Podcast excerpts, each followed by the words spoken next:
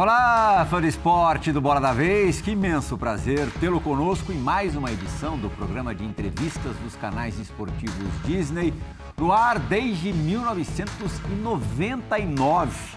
E desde então nunca recebemos o entrevistado de hoje, o convidado de hoje, pela primeira vez. Alexandre Pato participando do, do Bola da Vez. É raro o Pato participar de entrevistas assim mais longas, onde ele consegue se mostrar melhor e quando isso acontece, o resultado costuma ser positivo. Você deveria participar de mais programas assim, Pato. Pato, nesse momento, está no Brasil tratando de uma, de uma lesão no joelho, ossos do ofício, jogador do Orlando City atualmente, e que no ano que vem, 2023, vai completar é, 17 anos de carreira profissional, que é o mesmo tempo de vida que ele tinha quando estreou profissionalmente. Quer dizer, a gente chegou ali na, na metade do, do caminho, não da vida, porque você tem muita vida pela frente, Pato.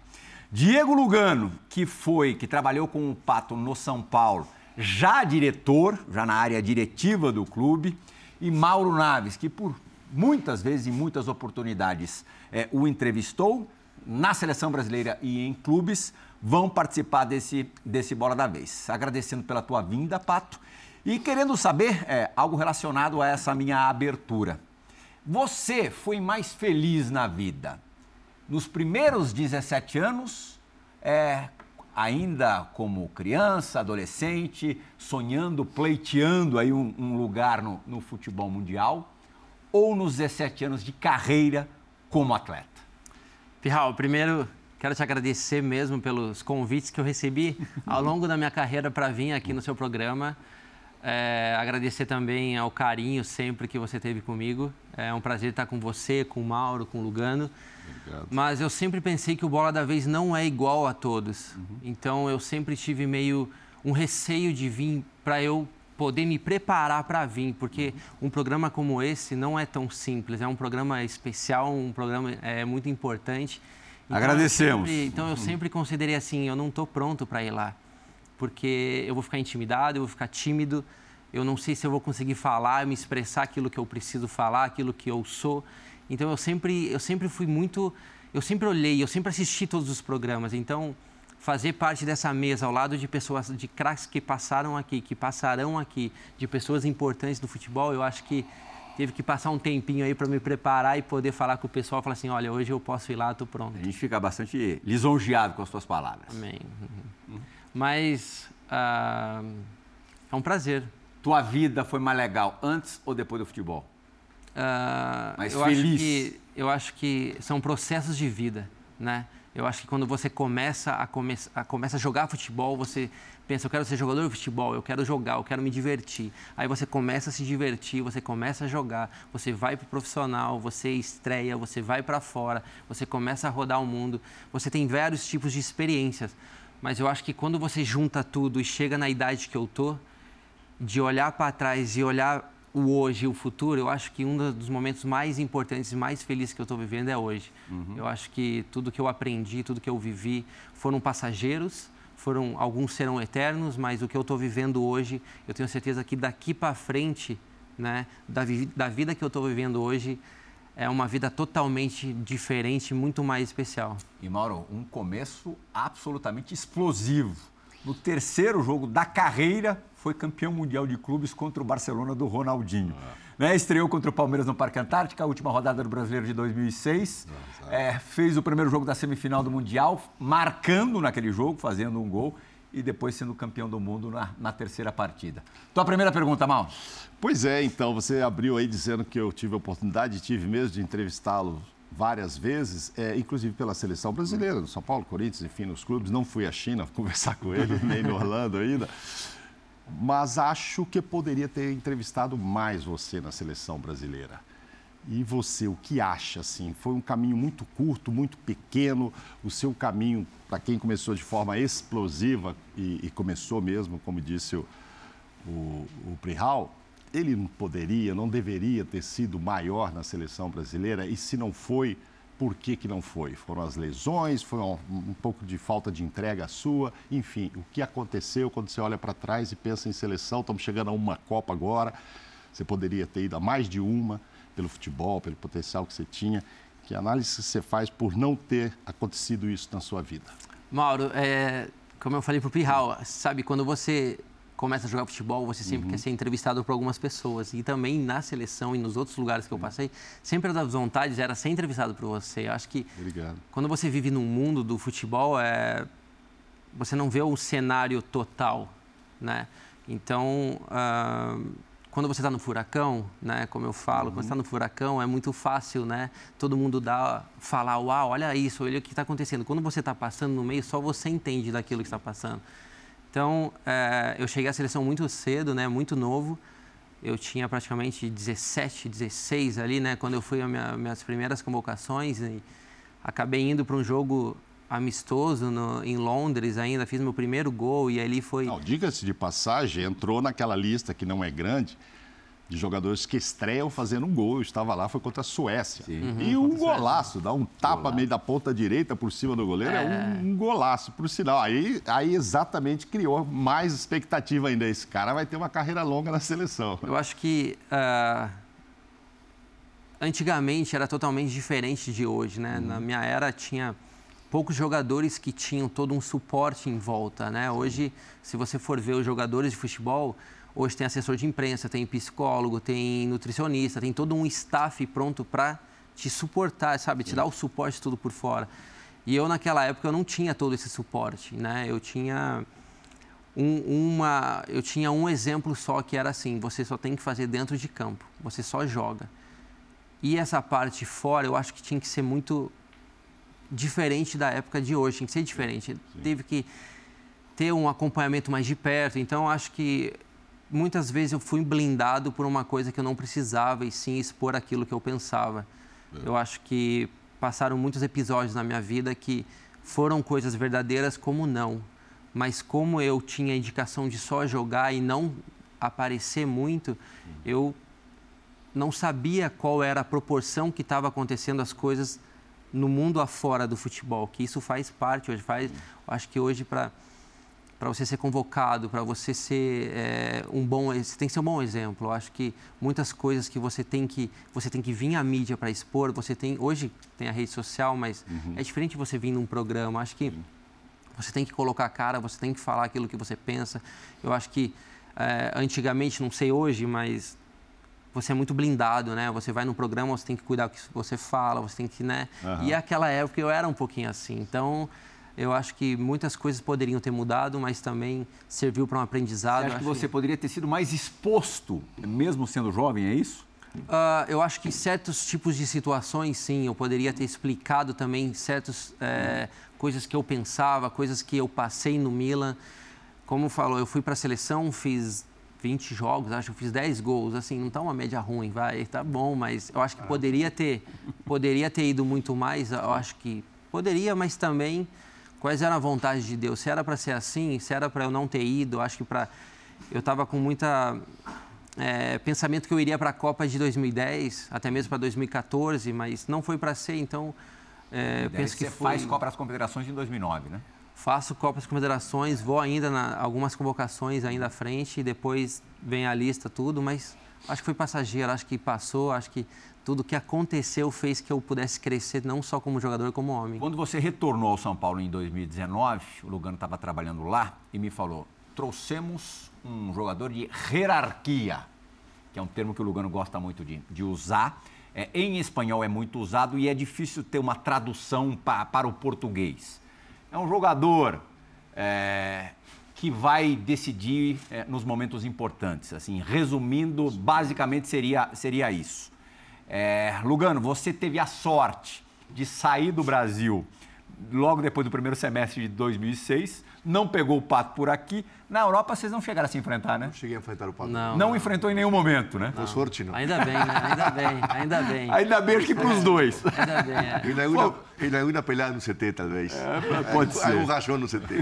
Não, primeiro, Andrés Mauro, prazer de novo com vocês. Bueno, hoje entrevistando o Pato, né, que não teve a sorte de jogar contra, mas obviamente acompanhei a carreira. Fui dirigente dele, né? Uhum una época en São Paulo, más que dirigente, fui compañero, ¿no? porque esa era mi postura cuando yo estaba allá. Fui uno de los responsables por él ter voltado ao clube no ano 2019. Olha, eu não quero pular a etapa, a etapa da seleção. Antes de entrar em São Paulo, esse número 20 jogos, 10 gols, eu não sabia, né? Uhum. Um número considerável. Eu escutei uma entrevista sua, dois, três meses atrás, onde você falava que ainda sonha, ainda pensa que uhum. pode jogar uma Copa ou mais algum torneio com, com Brasil. Você tem 33 anos, ainda novo. A gente tem, por exemplo, em Brasil, o Hulk, que ele voltou ao Brasil, arrebentou e até faz 15 dias todo mundo pedia ele na seleção. Você realmente utiliza isso como uma moeda, como um objetivo? Sona mesmo ou, ou foi uma expressão de desejo superficial que não tem muito sustento? Você realmente pensa, sona que ainda pode vestir a camisa do seu país? Então, Lugano, eu vivo hoje a realidade, né? Hoje eu venho de um processo do Orlando, hoje eu venho de uma recuperação. Eu acho que a seleção, todo mundo sonha, todo mundo quer jogar uma Copa, todo mundo quer vestir a, a camisa da seleção. Mas vamos falar de realidade. Hoje é, eu estou num processo de recuperação, estou num processo de final de contrato. Essa contusão ah, abaixou sua expectativa? Eu acho que não, acho que sempre vai ter a minha, a minha vontade. Até o final da minha carreira, essa será sempre uma vontade, mas eu não posso chegar aqui e vender uma coisa que, uau, tenho que jogar, um dia eu vou jogar, mas isso é, é normal do jogador, você sabe. Se você estivesse jogando se a seleção do Uruguai te chamasse, eu duvido que você não iria. Oxe, então eu acho que essa é uma vontade minha, tem, mas os fatos de realidades hoje é um processo totalmente diferente e não é tão perto chegar à seleção hoje pelo aquilo que eu estou vivendo hoje. Mas quem sabe? Eu acho que tem um processo que eu estou vivendo hoje, né, da recuperação. Acho que 2023 é uma coisa muito longe daquilo que eu estou vivendo hoje. Mas, ao mesmo tempo, você começa a planificar, ver o que, que você quer fazer para o próximo ano. Mas o meu foco hoje é recuperar, é, é voltar a fazer aquilo que eu gosto e depois, quem sabe, aí pensar num certo clube para ou eu renovo com Orlando ou eu vou para outro lugar e depois a seleção. Você acha que o Brasil vai ganhar a Copa? Aproveitar tem, que a gente tá tem grande chance, tem grande chance, tem um time muito bom, jogadores grandiosos, né? Acho que treinador também, o Tite é um cara que está muito tempo no comando, tem o grupo na mão, mas ao mesmo tempo não posso falar que só tem uma ou duas ou três seleções que vai, né, que são favoritas, mas tem várias. Acho que uh, tem muitas seleções que têm tem muitas chances de ganhar. Você é, eu, eu me lembro bem, estava lá, você inclusive fez um gol. Eu tenho a súmula desse jogo. Estreia do Neymar nos Estados Unidos ah, pela seleção. Sim. Pato faz um gol, Neymar faz gol. Isso. 3 a 2 esse jogo pro Brasil, não foi? 2 a 0, é isso? Não sei.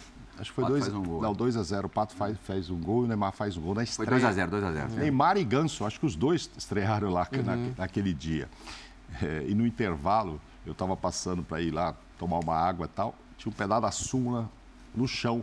Eu guardei essa súmula. Legal. Qualquer hora vou é mais importante, acho que até para o Neymar, porque era a hum. estreia dele e tal. Mas é o que importante quero... para mim também, vai. Você também. Chegou na seleção. Tá lá, é, é um dos 10 gols. Cair, é um dos 10 gols dos 25 jogos dele pela seleção. É verdade, vou tirar o, vou xerocar e te dar uma copa.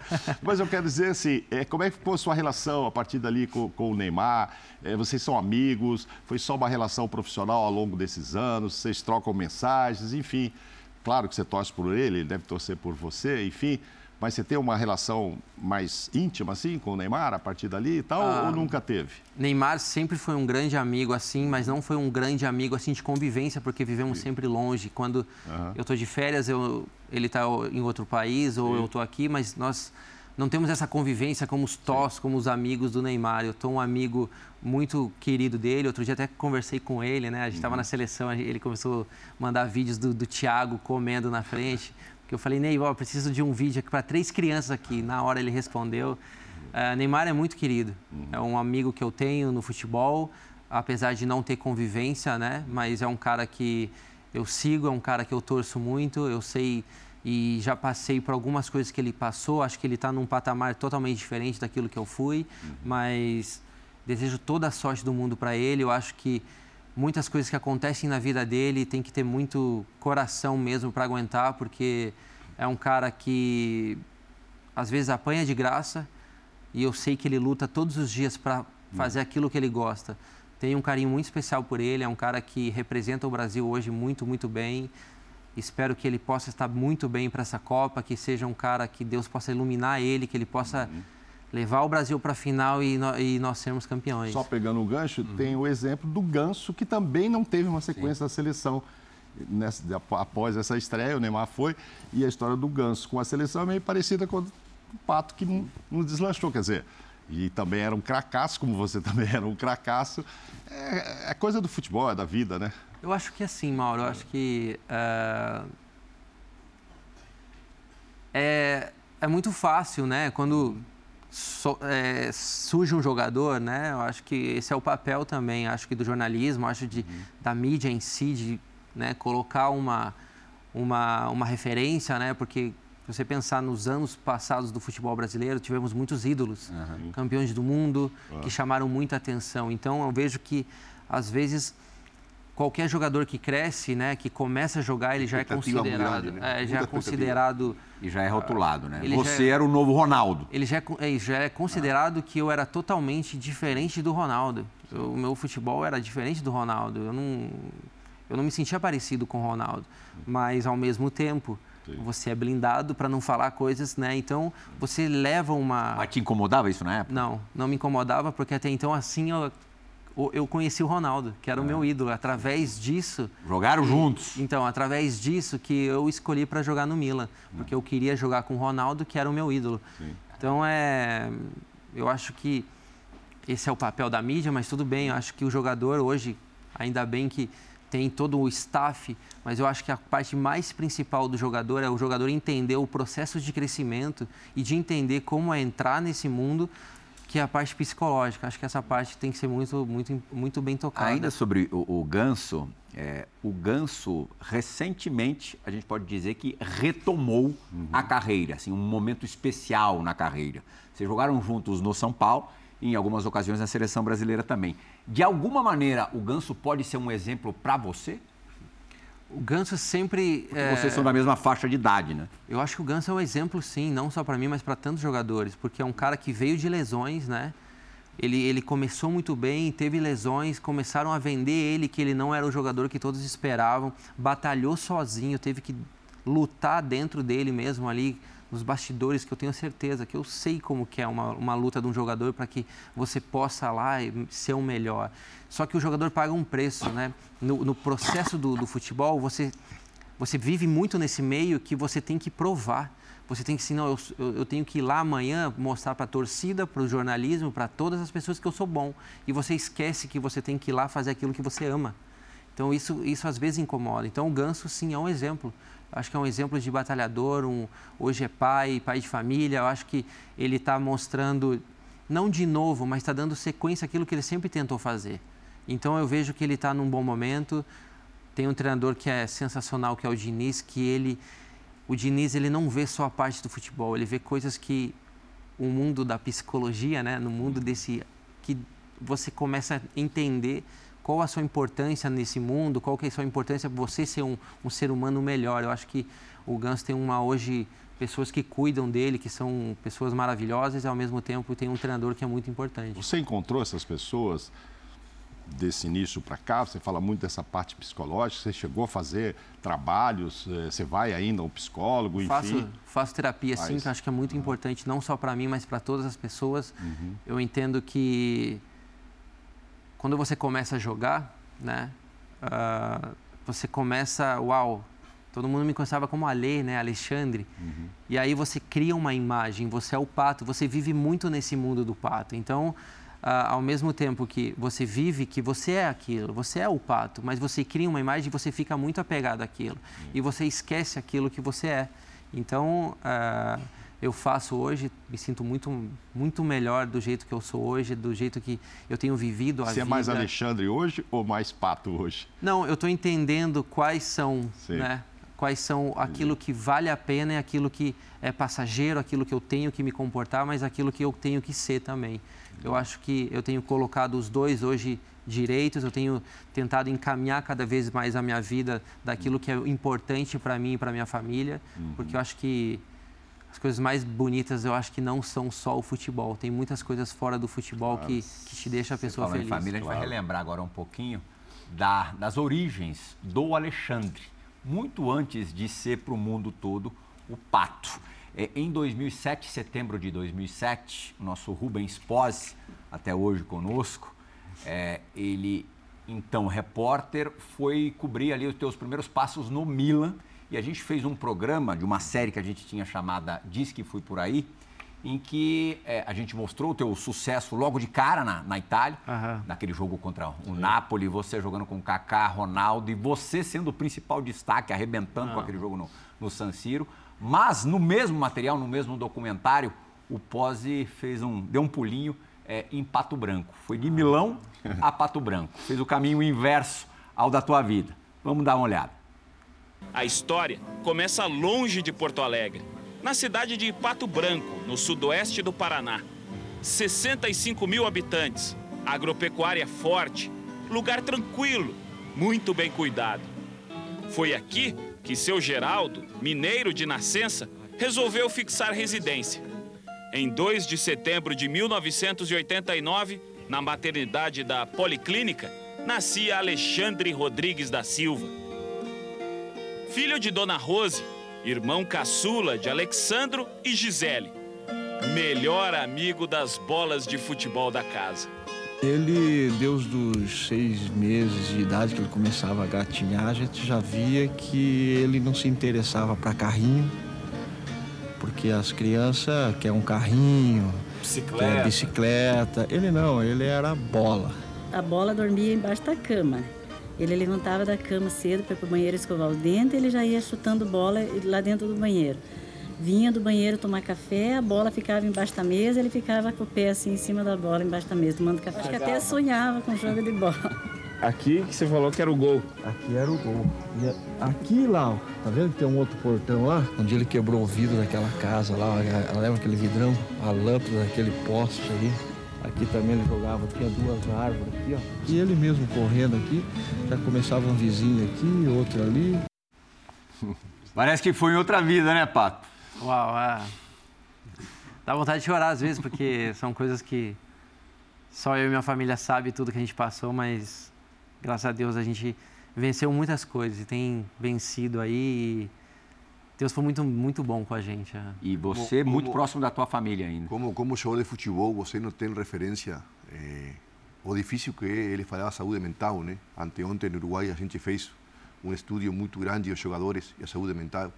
Com 17, 16, 18 anos, um garoto pato, como qualquer outro, sai de um contexto normal e vira referência de um país, referência de um continente, do mundo do futebol, muchas expectativas encima deles, sí. muchas desmedidas. Aí, obviamente, chega a fama, o dinheiro. É muito, muito difícil você conter isso emocionalmente. Né? Jogar bola é o mais fácil, chutar a bola é o mais fácil, uhum. mas conter o contexto é muito, muito difícil. Uhum. Para, para, Pato ou para qualquer jogador que com a idade dele eh, gere a expectativa que gerou. Né? Então, às vezes, o mundo do futebol perde a referência, como ele falou, importante que cuidar eh, na primeira etapa essa saúde mental né, do, do jogador, né, que sai de um moleque comum, como 200 milhões de brasileiros, e passa a ser referência com uma expectativa desmedida. É um peso tudo enorme. isso é um peso costas, né? sozinho, uhum. com o travesseiro à noite. Então é complicado, um mundo muito mais complexo do que vocês imaginam e, e a reflexão que ele faz é muito realista e como ele falou hoje, por sorte, o mundo tem mais consciência disso aí, né? Uhum. Mas ainda deveria ser mais, ainda deveria ser mais. É, é porque eu acho que, é, por exemplo, meu pai saía de casa às 6 horas da manhã, voltava às 7, às vezes eu via ele, às vezes não. Eu via ele mais no final de semana, às vezes, quando a gente tinha tempo de ficar juntos. Mas a, a, aquilo que eu aprendi com ele, porque ele saía de casa e ia embora, né, trabalhar e voltava para sustentar a nossa família. Então, assim, essa parte financeira, graças a essa, esse ensinamento que meu pai fazia, eu lembro que até hoje meu pai, é, a gente não tinha ajuda de custo do Inter, a gente tinha, se virava com tinha, a gente tinha o lanche, mas já tem um dia meu pai foi até Porto Alegre e me levou 50 reais. E aí ele, ele falou assim, filho, isso aqui é para você, tá? Aí eu guardei, eu falei, pai, eu não quero esse dinheiro. Vai faltar em casa. Eu tinha 14 anos, acho, 14, 15 anos. Falei, vai faltar em casa, eu não quero esse dinheiro. E aí meu pai falou, não, fica tranquilo. Ele foi até Porto Alegre para me entregar, pegou o carro, pegou, foi para rodoviária e voltou. Tipo, 12 horas de, de, de ônibus. Aí eu logo peguei o telefone e liguei para a mãe, mãe, olha só, é, o pai me deu 50 reais e vai faltar em casa, eu não quero, eu não quero esse dinheiro. Ela falou, não, fica tranquilo, eu guardei por três meses aquele dinheiro. Eu não quis tocar. Então, eu acho que a família é fundamental, que eu acho que a família tem que estar perto do jogador. Eu acho que hoje tem empresários, tem, por exemplo, o pessoal que cuida de mim hoje, que é a Forcom, o pessoal uhum. é, é, é, um, é um pessoal muito bacana, eles têm esse cuidado com o jogador. Eu acho que o jogador precisa ter esse acompanhamento tanto do empresário, essa parte, mas também a parte da família. Porque o que, que acontece? Eu saí de casa com 12 anos, bem no processo, quando você ensina ao seu filho né, a ter vários tipos de, de é, educação, né? valor. E quando você sai, você vai viver num, num, lugar que você tem 50 jogadores, né? Uhum. um querendo ser melhor que o outro, um querendo pegar as coisas dos outros. Você aprende uma, uma, um, um, estilo de valor que você se retrai, você fica muito mais é fechado. Então é, o jogador ele precisa ser acompanhado porque uh, não é simples, porque hoje com 33 eu tenho vi, vivido muitas coisas entendendo muito o processo de jogador. Eu vejo que uh, o jogador sofre muito, porque ele vive muito só e aí a, a característica, até hoje eu tô eu, eu, brigo muitas vezes com a minha mulher por ser essa a pessoa que eu sou. E hoje eu estou melhorando cada vez mais. Eu acho que o jogador tem que entender Queria saber essa dessa troca mesmo, porque, bom, todo mundo sabe, o, o, Alexandre Pato simplesmente é genro do homem do baú, do Silvio Santos. É o maior comunicador da história desse, desse país, acho que disso não há discussão. É, a Rebeca, ela nasceu, ainda bem, em, em berço de ouro. Uhum. É, como é que essa troca de experiências, assim, é, dessa fase da vida, do começo da vida de cada um, da fase da infância? Então, Pirral, é incrível porque através de, da família da minha esposa, através da família do Senor, né, que eu chamo ele de Senor, né, que é, todo mundo conhece ele como Silvio, mas eu chamo de Senor. Ah, eles me mostraram o valor de família. É, é, tão, é tão é tão legal quando você vai e você vê toda a família junto com ele, o pai que senta lá na ponta, que todo mundo fica junto conversando, Isso batendo. rola direto? Rola direto. Então, acho uhum. que isso me mostrou o valor da família. Acho que quando eu conheci a minha esposa, eu comecei a ter uma outra, outra visão de uma vida que eu não entendia. Eu entendia que eu poderia ser dono das minhas situações, eu poderia fazer tudo o que eu queria, mas no momento que você vem, que você começa a viver uma vida 50-50, né? Uhum. Eu tenho a minha personalidade, você tem a minha. Eu te trago um pouco da minha, você traz um pouco da sua. E eu acho que essa parte que ela me trouxe foi a, a parte do amor familiar. Eu acho que é uma família incrível, um exemplo de família e sou muito, tenho que agradecer muito a Deus de ter encontrado minha esposa. O Star Plus, no momento, não sei se você ficou sabendo, mas nesses últimos dias ah, foi lançada no Star Plus uma série que justamente conta a história do seu sogro, o rei da TV, toda a trajetória pessoal, profissional, todo o crescimento, todas as etapas da vida do Silvio Santos, o rei da TV. Vamos dar uma olhadinha no, num trechinho, no trailer da série. Vai começar, vai começar, vai começar! Meus amigos telespectadores, minhas colegas de trabalho, antes de continuar, eu quero dar um recado para vocês. Eu gostaria de anunciar que este é um dos últimos programas Silvio Santos. O que você está fazendo? Chantagem no ar? O que você está querendo? Mais três horas de programa, senão eu tô fora. E ela ganhou! Olha lá, já disponível o Rei da TV é, no Star Plus, primeira temporada. Já começou a assistir, mal? Já, já comecei a assistir, é. fui no lançamento, inclusive, é. é sensacional. E você vê aí nesse pequeno exemplo que o Silvio queria sempre mais. Sim. Eu não sei se faltou ao, ao Alexandre querer um pouco mais. É. Não sei se ele se acomodou com, com as que situações tipo de troca que, que vocês têm? Né? Uh, respondendo a, pergunta do Mauro, né?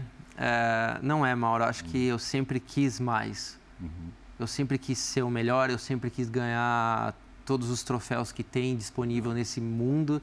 Sempre quis ser o destaque. Uh, quis ser o bola de ouro, né? Eu sempre falei, eu sempre quis ser uhum. o bola uhum. de ouro.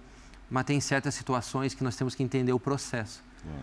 às vezes não é a nossa vontade, mas a vontade daquele que eu acredito que, que é o Pai de todos, que é Deus. Então, assim, se Ele decidiu que eu fizesse isso, eu sempre busquei sempre ser o melhor. É. Mas talvez se faltou algo ou não, eu acho que olhando para trás, é muito fácil olhar para trás e falar assim, ah, faz aquilo, faz aquilo, faz aquilo. Mas acho que do jeito que foi, para mim foi satisfatório. Acho que é, eu tenho muito mais que aprender. Acho que serviu de bagagem para aprender muito, porque a visão que eu tenho hoje, talvez se eu tivesse vencido muitas outras coisas que talvez é, fosse mais importante para os outros do que para mim.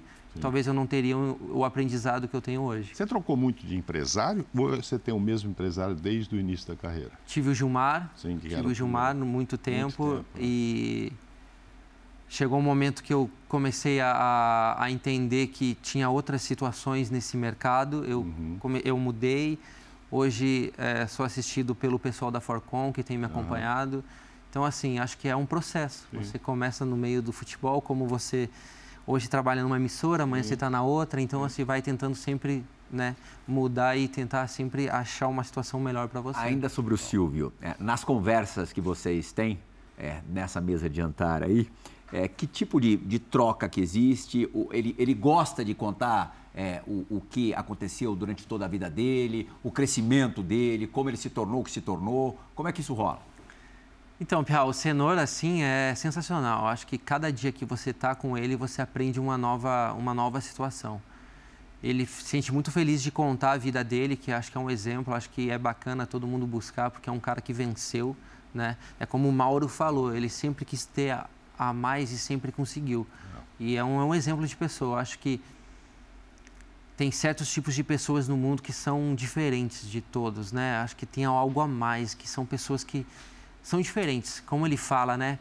Deus pegou ele e deu um beijinho nele, né? Uhum. Então, assim, ele é uma pessoa que, para mim, assim, é um exemplo e a cada dia que eu, que eu encontro ele é um aprendizado. O Pato não foi bola de ouro da, da FIFA, mas foi Golden Boy em 2009, melhor jogador europeu até 21 anos, atuando no futebol europeu até 21 anos, época em que em que estava ali destruindo no Milan, onde conquistou um, um escudeto. Você ia perguntar alguma coisa, Lugano? Não, não, não. Depois vamos a, ao nosso tema São Paulo. Sim, então para o tema, pro tema Milan, a gente tem uma pergunta gravada tá do, de um jornalista que, que acompanhou os teus passos por lá, Massimo Calegari.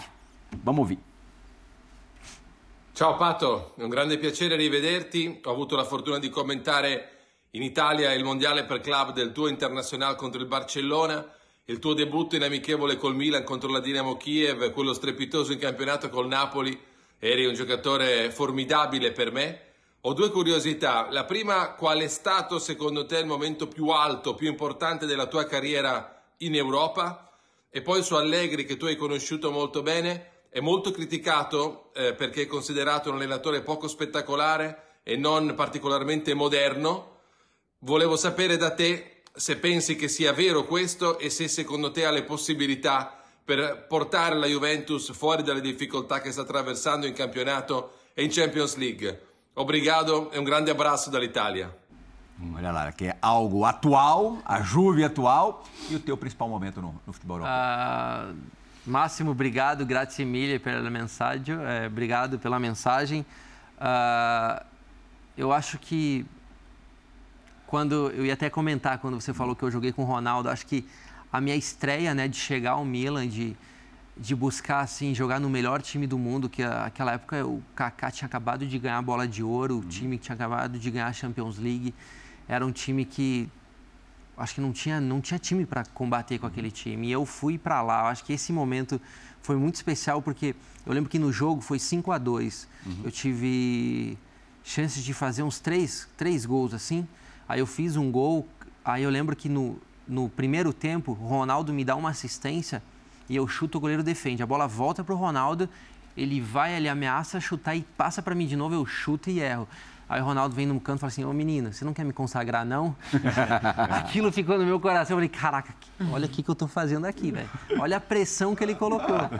E aí, aí no segundo tempo vem o, o Favale, né? Que ele, ele vai meio que dar um balão na bola, quebrar a bola do, do fundo e ele chuta a bola para frente. E a bola vem no alto e eu tô olhando aquela bola e falo assim: agora é a hora, Senhor, me ajuda, vai que agora é a hora. Aí eu domino a bola na frente do zagueiro e, e, e, jogo ela por baixo do gol. Ali eu falo: uau. E eu só pensava assim: Ronaldo, agora você vai falar bem de mim, e aí, é, acho que esse momento foi importante. Eu acho que a, ser campeão no Milan também, eu acho que foi o momento mais especial, assim, quando eu divido né, com, o Ronaldo, com o Robinho e com o Ibra, o artilharia, porque tem jogos especiais ali, como o derby de Milão, que todo mundo é, esperava a mudança do Milan e aquele derby era fundamental para nós. Aquele derby todo mundo falava, né? Nós precisamos ganhar, nós precisamos ganhar. E vem nesse jogo eu faço dois gols. Acho que teve umas passagens muito bacanas. Eu estava naquele jogo da Champions no Camp Nou contra o Barcelona, um baita Barcelona, uhum. em que você também faz um gol emblemático, um dos principais gols da sua uhum. carreira, né? Não, talvez não mas... pela, pela importância, mas como plasticidade. É o que é até hoje, acho que graças a esse gol que a, a galera me chama de ô, oh, Alexandre, oh, olha só, lembra lá dos 24 segundos que você é. fez o gol. Foi um gol assim que quando você está lá dentro, você não entende aquilo que está passando fora, né? Então, eu fiz o gol, saí para comemorar, ninguém falava nada. Eu falei, pô, o que está acontecendo? Ninguém está comemorando, né? E, e aí, para você ter uma noção de como o Camp Nou é grande e quanto o torcedor do Barcelona tinha lá. Então, assim, eu falei, cara, o que está acontecendo? Aí eu pensava assim, fiz o gol, o Guardiola, tá me olhando aí, Guardiola? Você lembra, você lembra do que ele falou? É, eu lembro, claro. É, perguntaram, poxa, mas seu zagueiro, busquei, ninguém, ninguém pegou o Alexandre Pato. Ele falou, pô, o cara correu mais que o Osam Bolt, é, ninguém aí, pegaria ele, pô, ninguém E aí eu lembro pegaria. até hoje que depois do gol, uh, eu vou no vestiário, aí me chamam para fazer lá a roda de imprensa, tudo, né? Eu saio e fico no, fico no corredor. Ficou lá, ó. Pessoal, você não vai entrar não? Eu falei, não, não quero entrar, vou ficar aqui. Porque eu queria ver o Guardiola. Eu queria, ó, Guardiola, tudo bem? E aí, mas assim, esse foi um momento especial. E rolou o encontro? Não, não rolou. Mas um dia eu quero levar a minha família, esse é um sonho meu, de levar a minha família no, Berna, no, no, no Camp Nou. E, e eles conheceram, onde foi um gol muito emblemático para mim. Acho que contra o Madrid também, um time italiano nunca tinha naquela Acho que época... esse é o gol, continua sendo o gol mais rápido feito no é A história da Champions? Não, ah, do Camp Nou. Do Camp Nou é como rápido, 24 segundos. É. é impressionante, acho que continua hum. lá como cena. E é difícil ser batido. Continue, é, espero que continue. Oh, mas esse aí, esse aí vai ser difícil. Eu só lembro que o Leão fez um gol muito rápido também pelo Milan, mas uhum. no Camp Nou continua. No Camp Nou é você, não, está lá. É, há pouco tempo. Lugano, vamos entrar em São Paulo? Vamos entrar no nosso universo, né? vamos, vamos lá. Paulino, tão complexo. Não, primeiro é eh, querer entender seu pensamento, por que você que votou no 2019, com 30 anos, eu acho o auge o jogador, maturidade, fisicamente bem, com muita fome. O que, que, que, faltou para você virar definitivamente referência eh, no clube?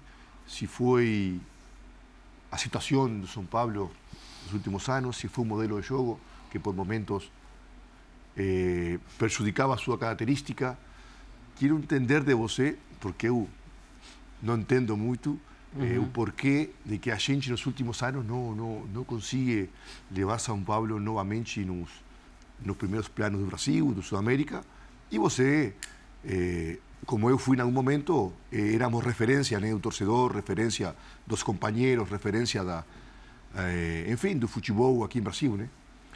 Então, Lugano, primeiro, uh eu tenho um carinho muito grande pelo São Paulo, porque foi um momento que, logo, logo depois da minha saída do Corinthians, o São Paulo vem, me abraça junto com o Murici, com o Milton, ali, o Milton Cruz, eles me abraçam e, e falam: vem para cá, a gente vai te dar o suporte para você jogar. E ali acho que foi um momento muito especial, porque eu vinha de um período que não, não foi super legal, no, esse, aquele final no Corinthians.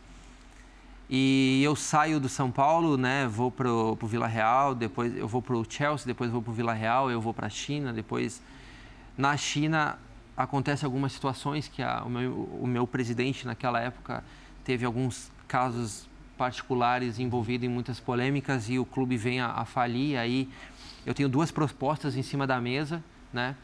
Que eram propostas muito importantes tanto para o futebol paulista como para o futebol do Rio. E e naquilo, quando eu estou me desligando do, do futebol chinês, quando eu me desligo, né, porque eu que resolvi minha situação, eu tive que ir na China e eu resolvi a minha situação com, com, com o futebol chinês. Eu tive que ir lá negociar com eles, eu de pessoa, eu, eu tive que eu lá resolver a minha situação. E aí eu resolvo a minha situação, sai na mídia e logo em seguida o São Paulo me procura e eu tinha duas propostas.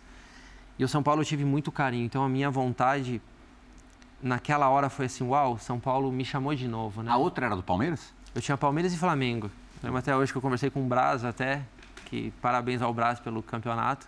Um ótimo dirigente, um cara que sabe contratar e faz, fez um baita time aí. E aí o São Paulo me liga, eu falo, uau, é o time que eu tenho carinho, acho que eu vou voltar. Só que quando eu volto, tem alguns certos tipos de situação. Eu, uau, o São Paulo volta, mas ele está mudando. Então, ó, se o Pato vir para cá, ele tem que vir por aqui, por aqui, por aqui. Eu falei, tudo bem, eu só quero jogar. Né? Aí acabo vindo para o São Paulo, começo a trabalhar muito no São Paulo, começo a fazer o meu trabalho como a torcida sabe como eu sou. É, eu acho que os profissionais do São Paulo muito sabem como eu sou. Eu posso ah. garantir isso, que esteve lá dentro muito profissional, muito hum. focado, muito, muito sério. E aí, o período de 2019, né, vem acontecer a situação da pandemia, muitas situações, e chega final do ano, eu começo a escutar um, algumas coisas com meu nome. E eu estava achando estranho. Eu falei, mas espera aí, tá tudo bem aqui, eu tenho um contrato de quatro anos, o que está acontecendo, né? E eu lembro que até no final da, no último almoço do, do clube, de final do ano, o Diniz chega para mim e fala, Pato, você vai ficar aqui ou você vai embora? Falei, Diniz, eu vou ficar aqui. Por quê? Ele falou, não. Eu falei, não, vou ficar aqui. Eu falei, peraí, o que está acontecendo? Aí eu comecei, ah, eu comecei a escutar algumas coisas que assim, o Pato está sendo vendido pro time árabe. Eu falei, oh, não, não quero, eu tenho um contrato aqui, eu vou cumprir aqui. Eu falei, então tá bom. Aí vou de férias, me preparo, né? Volto e começo, até vem aquela época do Pato Careca, né? Que uhum. o Pato só fazia gol quando tava careca. Começo a fazer gol, tudo, começa a ficar bem, bem, bem. Aí vem o Paulista, né? A gente perde e, e aí o que, que acontece? Eu saí do time. Eu, tudo bem. Só lembrando que o Paulista ficou parado durante um bom tempo, Isso. né? Três meses. Três meses uhum. e, e, volta já numa, numa outra realidade, sem público no estádio. O São Paulo é eliminado pelo Mirassol. Isso, porque aconteceu a, a, o tempo da pandemia, né? Uhum. E no meio da pandemia a gente se foi para o CT do, de Cotia, né? Para fazer a preparação para a gente voltar ao campeonato. Só que nisso tem algumas situações minhas contratuais com o São Paulo acontecendo, coisas que o, o São Paulo às vezes tem um pouco de dificuldade, mas ao mesmo tempo vejo que hoje que o Júlio, né, está sendo um baita profissional, está fazendo acontecer aquilo que o São Paulo merecia há muito tempo. E dificuldade de pagar o jogador. É, eu acho que estava passando por isso e o São Paulo naquela época falava para mim, olha, amanhã está tudo certo, amanhã está tudo certo. Aquilo veio arrastando e não ia, não ia, não ia, não ia. Só que o que, que aconteceu? Nesse período é, tinha alguns jogadores que eram os, as pessoas que eram a, da parte da direção que falava para o grupo. Uhum. Então tinha o, o, o, São Paulo naquela época queria fazer um tipo de acordo com alguns jogadores para que com todos os jogadores para que a gente pudesse acertar as coisas. Só que ao mesmo tempo que alguns queriam acertar, tinha alguns mais jovens que queriam, Pato, nos ajuda, a gente precisa disso, o que, que você faz? E algum, e eu às vezes eu questionava alguns certos tipos de acordos, falava assim, para aí, isso aqui tem que beneficiar isso aqui e também ao, ao, beneficiar isso aqui. Eu fiquei meio no meio de uma situação uhum. que começou a arrastar, arrastar, arrastar e eu falei assim, olha, tem que eu sair lá do jogo, a gente perdeu uma, um caos, Aí veio essa parte da pandemia com acordos que eu tentava ajudar todo mundo, né? Eu olhava tanto para esse lado como para esse lado eu tentava ajudar os mais novos vinham, Pato, nos ajuda aqui, faz isso. E eu falei, cara, olha, eu estou tentando, né? E aí começou, chegou um momento que eu falei para mim assim... Desgastou. desgastou, desgastou eu pessoalmente. Eu falei assim para mim mesmo, olha, eu vim para cá, estou tentando fazer o melhor para mim, eu estou entrando numa situação que não, é, não sou eu que tenho que resolver uhum. e está desgastando. Então, assim, deixa eu cuidar de mim. Eu falei assim, São Paulo, olha só, eu vejo que o meu tempo aqui, nesse momento, eu preciso me desligar a parte financeira de vocês, eu não me interesso com essa parte financeira. Use desse dinheiro para ajudar quem tem que usar. Você abriu mão? Eu abri mão e fui embora. Eu peguei minhas coisas, levei até é, ao Rai e falei, Rai, olha, eu tô com essa situação aqui, eu gostaria de ir embora, porque tem muitas situações que tá dando coisa errada. Eu não tô, não tô gostando. Tem coisas que prometeram, tem coisas que estão acontecendo e tem coisas que estão tá me desgastando. Eu falei assim, olha, acho que esse é o momento de eu sair, porque eu sentia que eu estava bem fisicamente, uhum. mas essa parte estava me consumindo. E quando ela me consumiu total, eu saí fora e comecei a falar assim, eu não quero, porque até então o São Paulo me liga, na hora que eu saio do São Paulo, São Paulo me liga e fala, Pato, quero... Ele no Atlético Mineiro. No Atlético Mineiro, quero que você venha para cá. Até então, o Rodrigo Caetano, do Inter, me liga, Pato, eu quero que você venha para cá. E eu falava assim, cara, olha, sinceramente, não é o momento que eu quero, eu não quero, eu quero ter um tempo para mim com a minha família. Eu quero, porque eu me desgastei muito nesse período. Você cogitou da... até parar mesmo, né? É, porque eu até comento, eu, nesse período que eu fiquei parado, eu comecei a ver um outro lado do futebol, uhum. que o jogador às vezes não tem. Ele tem, mas tem coisas que ele não pode fazer, mas aí paga o preço porque ele tem contratos e ele tem que fazer aquilo porque tem responsabilidades. Sim. Eu comecei a jogar tênis, eu comecei a me apaixonar por jogar tênis. Eu acho que foram uns momentos muito bacanas da minha vida que eu comecei a jogar até campeonato. Eu também. Ah, é? mas, mas, ele é fraco pra caramba. fraco. Fraco que ganhou dele de 6-0. Como é que vai entender? Mentira. Não, é mentira. Eu, eu, comecei, eu comecei a jogar tênis, eu me apaixonei. Eu me inscrevi num campeonato, que era um campeonato online. Chegou na final, não Cheguei foi? Cheguei na final, só que eu só perdi porque o cara chegou pra mim na final e falou assim, Pato, olha, tenho que falar pra você porque eu só me inscrevi na, na categoria B porque era o começo, eu não sabia qual era esse campeonato. Só que ele era A para chegar à final. Então, assim, eu me senti muito satisfeito daquilo. Foi o campeão moral. É, eu fiquei super feliz, eu tenho que até buscar o meu troféu. O Maldini, que jogou com você no Milan, teu, teu amigo, é, jogava muito bem tênis e participava tênis. de torneios de veteranos, assim, de altíssimo nível. E aí, depois de tudo isso, desse aprendizado, né, eu trabalhava com o David, né, um personal que eu tenho, aí depois eu lembro que eu, eu chamei até o Luciano, né, o Luciano que trabalhava no Corinthians, pediu, Luciano, você tem como me dar uns treinos aqui? Ele falou, não, fica tranquilo que eu vou te dar. Aí fomos até o CT do Edmilson, que eu tenho que agradecer porque ele me disponibilizou essa situação lá perto de onde eu moro. Sim. É, foi sensacional o, o, a estrutura que eles proporcionaram para mim. Eu comecei a treinar, eu falei, olha, é isso que eu gosto. Aí reencontrou a bola de futebol. Aí, é, aí eu falei assim, é. é isso que eu gosto. Aí eu voltei e aí eu falei para mim mesmo, olha, eu acho que eu quero fazer certos tipos de demanda, né? Eu quero talvez viver bem, acho que o salário tem que ser importante, mas não é o foco agora. Eu quero jogar num lugar que me dê essa alegria novamente de jogar e que minha família esteja tranquila. E logo quando eu faço todas essas coisas dentro de mim, uhum. o Orlando me liga junto com o Leandrinho. O Leandrinho me liga e fala, Pato, você está tudo bem aí? Eu falei, tô pegou bem. na hora certa. Leandrinho então. me ligou. Leandrinho, é, basquete? Leandrinho do basquete. Olha. Leandrinho me liga e fala, Pato, como você está aí? Tá tudo bem? Eu falei, tô bem. Ó, tô aqui com o diretor do, do Orlando. Você tá afim de vir para Orlando? Eu falei, Olha que não é interessante. aí a gente sentou, conversou e, e, resolvemos, eu fui para lá. E aí tive os dois anos de experiência que uhum. dentro do futebol foi um aprendizado, mas também não foi a tudo aquilo que eu esperava, Sim. mas ganhei grandes coisas lá. Não sei se o Pato vai lembrar, teve uma vez que ele trocou mensagem comigo durante a exibição de um Bola da Vez com o Leandrinho, muito antes disso. Você tinha achado a entrevista uhum. super é, legal, saborosa tal, e você falou, pô, essa entrevista tá demais. Bom, a gente vai ter uma, uma, outra pergunta gravada agora. É um cara que todo mundo aqui conhece, o Marcelo Razan, que ele cobriu o São Paulo especialmente na sua segunda passagem uhum. pelo clube.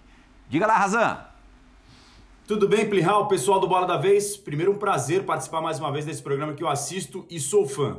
Pato, prazer falar contigo também. Queria saber de você o seguinte: olhando hoje para trás, em retrospectiva, você faria algo diferente na tua carreira? Você explode no Internacional, depois vai para o Milan, para aquele time estrelado, joga no Corinthians, no São Paulo, tem passagens pelo Chelsea, pelo Tianjin Quanjin da China, pelo Villarreal, volta para o São Paulo e agora hoje no Orlando City. Olhando para trás, com 33 anos, em retrospectiva para tua carreira, você faria algo diferente? Obrigado e um abraço a todos vocês. Uh, Marcelo, obrigado prazer, falei com ele algumas vezes, é um cara ótimo profissional. Esse é dos bons. É, muito bom cara. E, e, vejo que quando você chega a uma idade, né? Quando você olha para trás, é tudo muito mais fácil, né? Você hum, fala, ah, poderia ter feito isso, poderia ter feito aquilo. Mas acho que do aprendizado foi sensacional. Acho que poderia ter ganho algo a mais, poderia até mesmo, mas por que, que eu ganhei isso? Por que, que eu cheguei até aqui? Então, eu vejo que a estrutura, tive um cara muito bacana perto de mim, que foi o Gilmar. O Gilmar sempre é, cuidou de mim, que foi o meu empresário, um cara sensacional. Mas eu vejo que nesse mundo eu poderia ter sido muito mais é, estruturado. eu acho que tinha muitas outras coisas que não existia tanto naquela época que existe hoje, né? Aquela época eu lembro que eu acho que poucos jogadores tinham uma estrutura como eu acho Mas que algo assim único... assim pontual, algo específico assim. É. Se eu pudesse voltar no tempo, eu não, não teria hum. feito daquele jeito.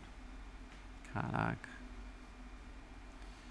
Batido ah. aquele pênalti de forma diferente no Dida, por exemplo, ou não? Não, eu acho que eu teria me imposto mais e teria, teria talvez ido para o Paris Saint-Germain. Ah. Ah. Quando? Quando eu saio de 2012. Você ia jogar com o Lugano lá? É, eu estava em 2012, é, quando o Paris Saint-Germain estava fazendo o período de, de, de, de contratações até mesmo quando o Ancelotti veio, o Ancelotti me liga com o Leonardo e ligam assim, olha só, Pato, você vai ser a primeira nossa compra grande assim, né? A gente vai, é, vai te trazer aqui e eu tinha um contrato na minha mão. Eu acordei de manhã e tava o contrato em cima da minha mesa. Isso antes de ir pro Corinthians, né? Antes de ir pro Corinthians, tava um ano antes, né? Uhum. Aí tava o contrato em cima da minha mesa e aí eu, caraca, o Ancelotti me ligando, o Leonardo me ligando, eu falei, caraca, e agora? E aí eu deixei praticamente aquela época o Milan cuidar da situação, porque eu lembro que até então eu fui à casa do Berlusconi para conversar com o Berlusconi, Berlusconi fala para mim, Pato, você é o nosso cara. Você é o cara que vai ajudar que a gente vá para Champions, você vai ajudar que a gente possa chegar às finais, você é o nosso cara, eu, eu, eu, eu tenho toda a confiança em você. E nesse período é, eu me senti assim, nossa, eu estou bem, eu tenho aqui a minha casa, eu estou estruturado, está tudo bem, o presidente está dando toda, né, todo o apoio possível. E foi um período que eu estava de lesão, né? E aí eu falei, cara, chegou a oportunidade, né? E eu estou num período que eu tenho lesões, né? E ali eu escolhi ficar e foi aquele ano que eu tive mais lesões e aí final do ano eu venho acabando vindo para o Era difícil prever mesmo. A gente tem que fazer. Ser campeão comigo. É verdade. ser campeão comigo. verdade. Primeira e única parada do ótimo Bola da Vez de hoje. Programa recebendo Alexandre Pato. A gente volta já já.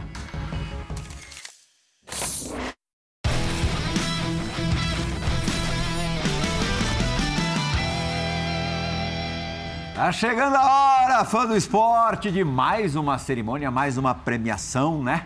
Do ESPN Bola de Prata Sporting Bet. O Alexandre Pato poderia ter ganho a bola de prata aqui no Brasil em 2014, quando o São Paulo foi vice-campeão brasileiro. Ele fez um ótimo campeonato, acabou não levando, mas o que é a natureza? É. Diego Lugano tem duas bolas de prata, anos de 2005, 2004 2005. É. E o que é a natureza ainda mais, Lugano? Bebeto, grande Bebeto, campeão do mundo, ídolo maior do Alexandre Pato quando, quando moleque, Verdade. só tem uma, em 1992. O Bebeto, eu estou falando dele porque ele vai participar do finalzinho deste Bola da Vez com uma perguntinha para o Pato. Boa. Fala, Bebeto! Fala, meu garoto. Queria te parabenizar pela sua carreira, tudo que você fez aí no futebol e continua fazendo. Que Deus continue te abençoando. E queria fazer uma pergunta para você. Qual foi o gol mais importante que você fez durante toda a sua carreira? Me fale aí. Um abraço, meu garoto. Deus abençoe. Valeu.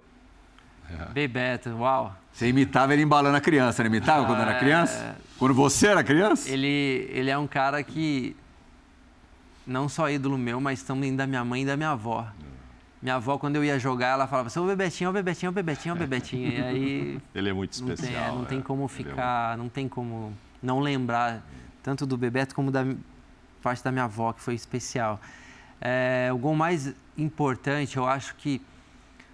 Ah, acho que não tem um só, mas eu acho que um que foi muito especial, eu acho que foi quando você estreia pela seleção brasileira, né? Uhum. Eu acho que quando você sonha em ser jogador de futebol e você chega a realizar um sonho de jogar na seleção e ainda fazer um gol, acho que esse foi um... Aquele da Suécia. É, eu acho que foi um momento Não, especial. Esse eu conferi, é. tá vendo? eu já posso dizer. Mauro, a gente tem, ó, dois minutos e meio. Se você for ligeiro, Vou. na verdade, de dois minutos. Ah, Uma pergunta... Ô, ah. só para tirar, claro. pô, eu poderia ter ganho, mas naquela época não poderia ter existido o Cruzeiro, né? É, é. Cruzeiro que não perdia de jeito não, nenhum, velho. Então, você rapidinho. É...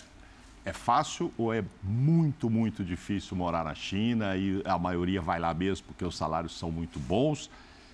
E completando, quando você parar aí na vida pessoal, vinho ou refrigerante nas refeições? Você, ah. você curte o vinho, né? O cara que faz. Um minutinho para responder passou, tudo, né? pá. Ah, você é rápido. É. Primeira, é. a, a, segunda. É. Eu acho que o vinho é, é melhor. vinho é melhor que o refrigerante. Mas assim, não agora, né? Tem bom gosto. Espera chegar mais tarde para começar a tomar vinho. Tá. Uh, China para mim foi uma experiência muito, muito bacana e que eu, assim, amei ficar lá, que eu gostaria de ter ficado 10 anos. Jura por Culpa Deus? da minha mulher que eu acabei reencontrando ela é vir para cá. Viu, amor? Vai, então... vai, vai levar dura em casa. então, assim, corta aí o programa. Foi uma experiência muito bacana, uh, porque tem todos certos tipos de coisas ligadas, né? Uhum. Eu fui para lá, eu, eu vivi numa estrutura muito grande, eu morava numa rede de hotel que era Ritz-Carlton, que Sim. era sensacional, a parte residencial que era um nível totalmente diferente daquele que eu já tinha vivido. Uhum. É, parte financeiramente econômica, acho que muitos fazem a escolha porque é parte financeira aquela época muito interessante. Sim, sim. Então isso juntou um pouco tudo e aquilo me deixou também feliz de viver lá.